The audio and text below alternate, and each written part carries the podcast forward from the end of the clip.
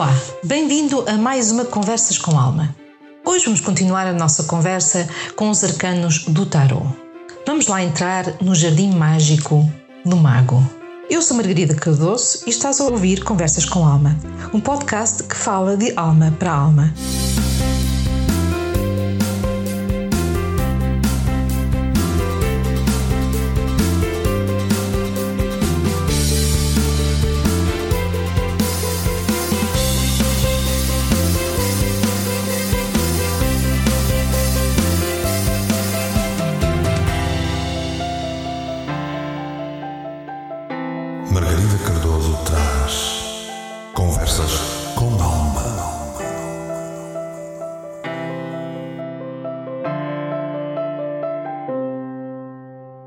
Que é que o mago simboliza? Ele simboliza a, for a força criadora, o princípio ativo masculino yang, a habilidade, a sabedoria, a inteligência e a clareza. Com ele, somos convidados a conduzir a energia para a esfera prática. Ele é o criativo, o comunicativo e está sempre em atividade. Ele mostra que é necessário direcionar a energia para concluir atividades. Ele é o ponto de partida, o momento em que as possibilidades ficam claras dentro de nós. Ele é o ponto de partida, momento em que as possibilidades ficam claras dentro de nós para qualquer situação, quer seja no trabalho, nas relações ou nos estudos. Ele transmite a ideia de que nada é impossível quando queremos realmente.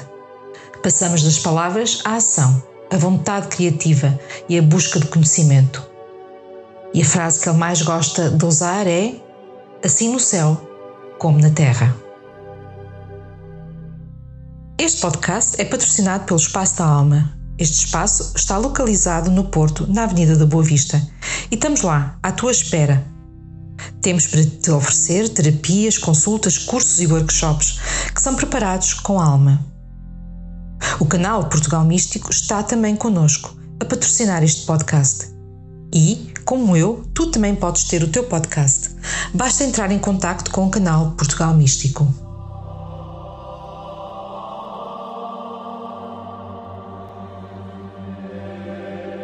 Ora, vamos lá então entrar no jardim mágico. Um jardim que está cheio de rosas e de roseirais. E por baixo de um desses roseirais encontramos o mago.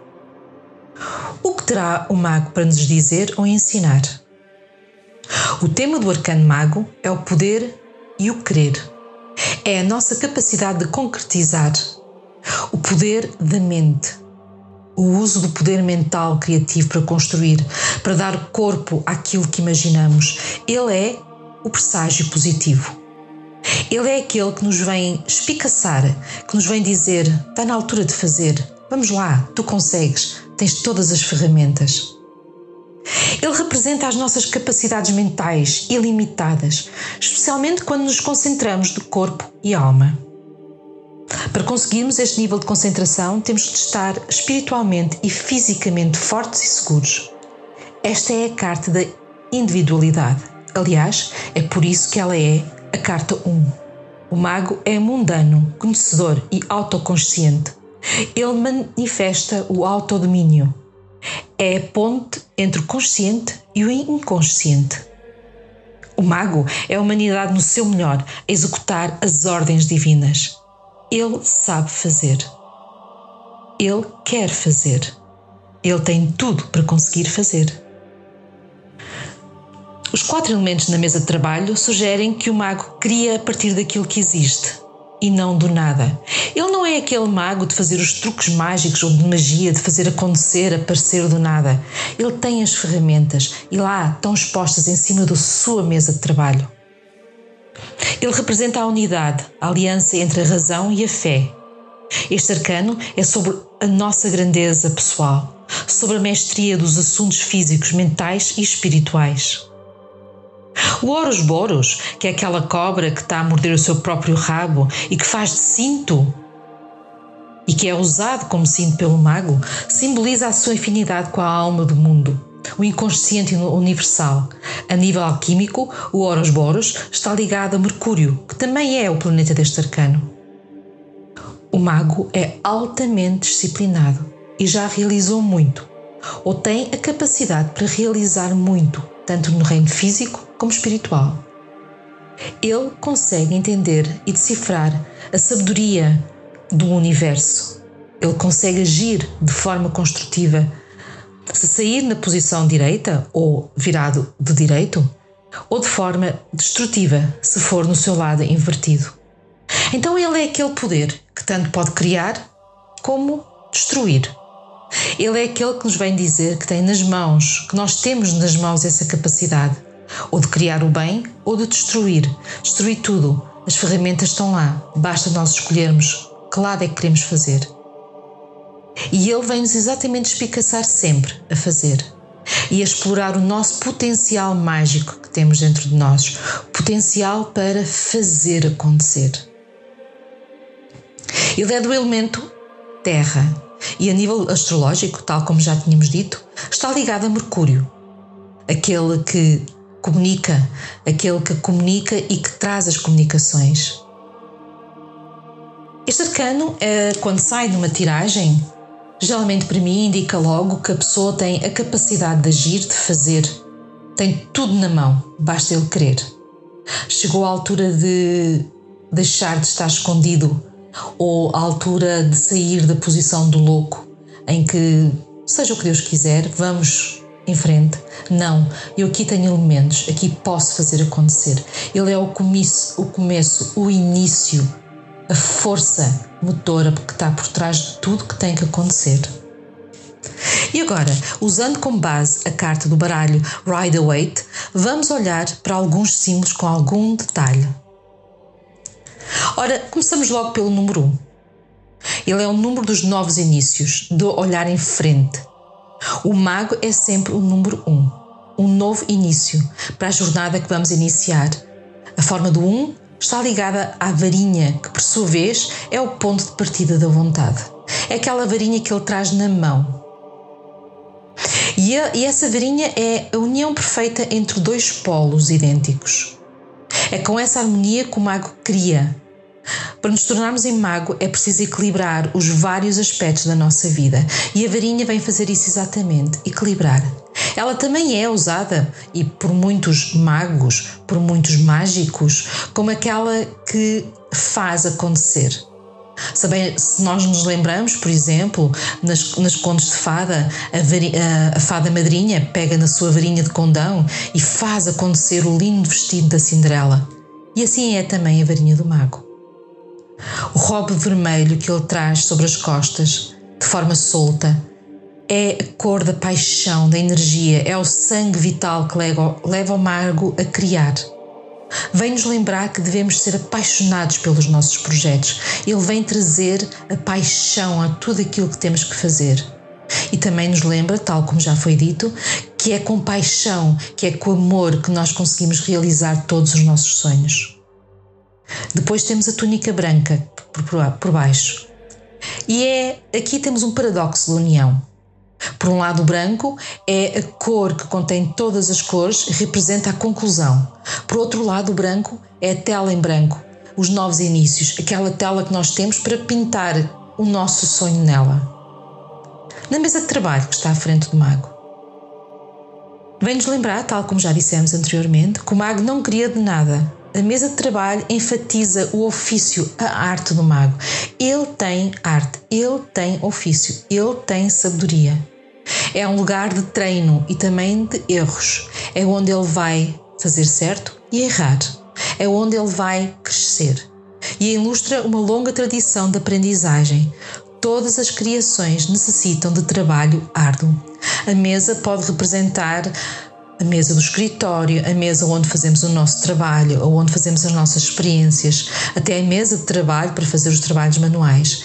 E essa mesa é sempre o símbolo do trabalho que nós temos que ter. Ter sucesso, ter.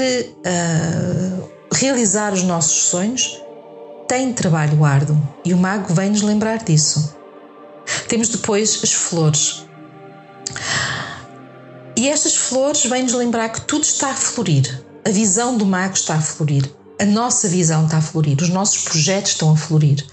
É o equilíbrio entre a natureza caótica das plantas com a mente ordenada do jardineiro. É a promessa do sucesso futuro. Elas estão, podem estar, e, e até de certa forma podemos olhar para, para elas e ver lá uh, um caos, mas é um caos ordenado, é um caos cultivado pelo jardineiro. É um caos que hoje pode parecer uma confusão, mas amanhã vai ser um lindo jardim. Depois temos o símbolo do infinito sobre pairar sobre a cabeça do mago. E aqui representa a sabedoria e a santidade do mago. É a unidade, é a repetição infinita do início e do fim. Que aliás todo o tarô, quase todas as cartas do tarô falam disso, dos inícios, dos fins. Nós temos que iniciar, temos que concluir. Para iniciar temos que concluir algo. E é este também este símbolo do infinito que está aqui expresso. Temos depois a postura do mago. Ele tem uma mão apontada para o céu e outra para a terra. Esta pose simboliza a união entre o mundo espiritual e o mundo material. Como criador, o mago dá vida à sua visão espiritual, usando os materiais que tem na sua disposição. A posse é uma lembrança de equilíbrio, a necessidade tanto de idealismo como de pragmatismo para conseguirmos os nossos objetivos. Ele está em perfeito equilíbrio. Pode não estar em equilíbrio dentro da, da própria lâmina ou no desenho da própria lâmina, mas está no equilíbrio entre o céu e a terra. E é por isso que ele diz: como no céu, assim na terra. O seu cinto, tal como nós já falamos, é igual, é Horus Boros, que também pode ser, também pode ter significado de infinito. É a cobra que engole o seu próprio rabo. Enquanto o símbolo infinito do topo da cabeça representa o potencial ilimitado da mente, o cinto aqui ilustra o potencial ilimitado do corpo. Ambos dão forças e são necessários para criar. É sempre para criar algo, para ter algo que nós queremos, nós temos que ter sempre o equilíbrio entre a mente e o corpo, entre o querer e o fazer. É sempre preciso esse equilíbrio. E depois sobre a mesa. Sobre a mesa temos os quatro naipes ou as representações dos quatro naipes. Temos uma moeda que representa o ouro, temos um, um copo, um cálice que representa as copas, temos uma espada e temos os paus. Eles representam os naipes dos arcanos menores e são a matéria que o mago tem para trabalhar. Podem representar os quatro elementos: fogo, ar, água e terra. Aliás, nós somos compostos desses quatro elementos e tudo à nossa volta é composto desses quatro elementos. O mago cria tudo o que imagina. Ora, agora que já falamos um pouco do mago e que já conhecemos esta figura que está que nos é apresentada, que nos olha de frente com um olhar eh, de desafio, que olha bem nos nossos olhos e que diz: "Não tenhas medo de criar. Não tenhas medo de dar corpo ao teu plano, dar corpo ao teu sonho. E assim vamos deixar o mago no seu jardim e com as suas criações. E vamos também levar um pouco desta energia criativa dele conosco. E agora, que conheces o mago, que já sabes quem é o mago, consegues identificar esta energia no teu dia a dia? Consegues identificar quando ele te vem visitar e te pede para criar? Ora, se sim, então manda na caixa dos comentários todos os teus comentários. Entra em contato comigo e partilha o que é que este mago te ensina, o que é que este mago te provoca quais são as sensações que ele provoca. Isto foi mais uma Conversas com Alma. Aproveita para ouvir e conversar com a tua alma e aceita o convite dela para serem felizes. Se quiser entrar em contato comigo, podem encontrar-me no Facebook na página Espaço da Alma Terapias Holística ou na página Canal Portugal Místico.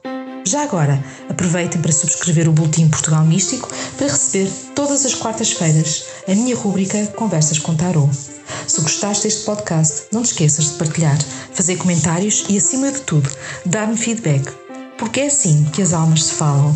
De resto, é com alma que desejo que sejam felizes.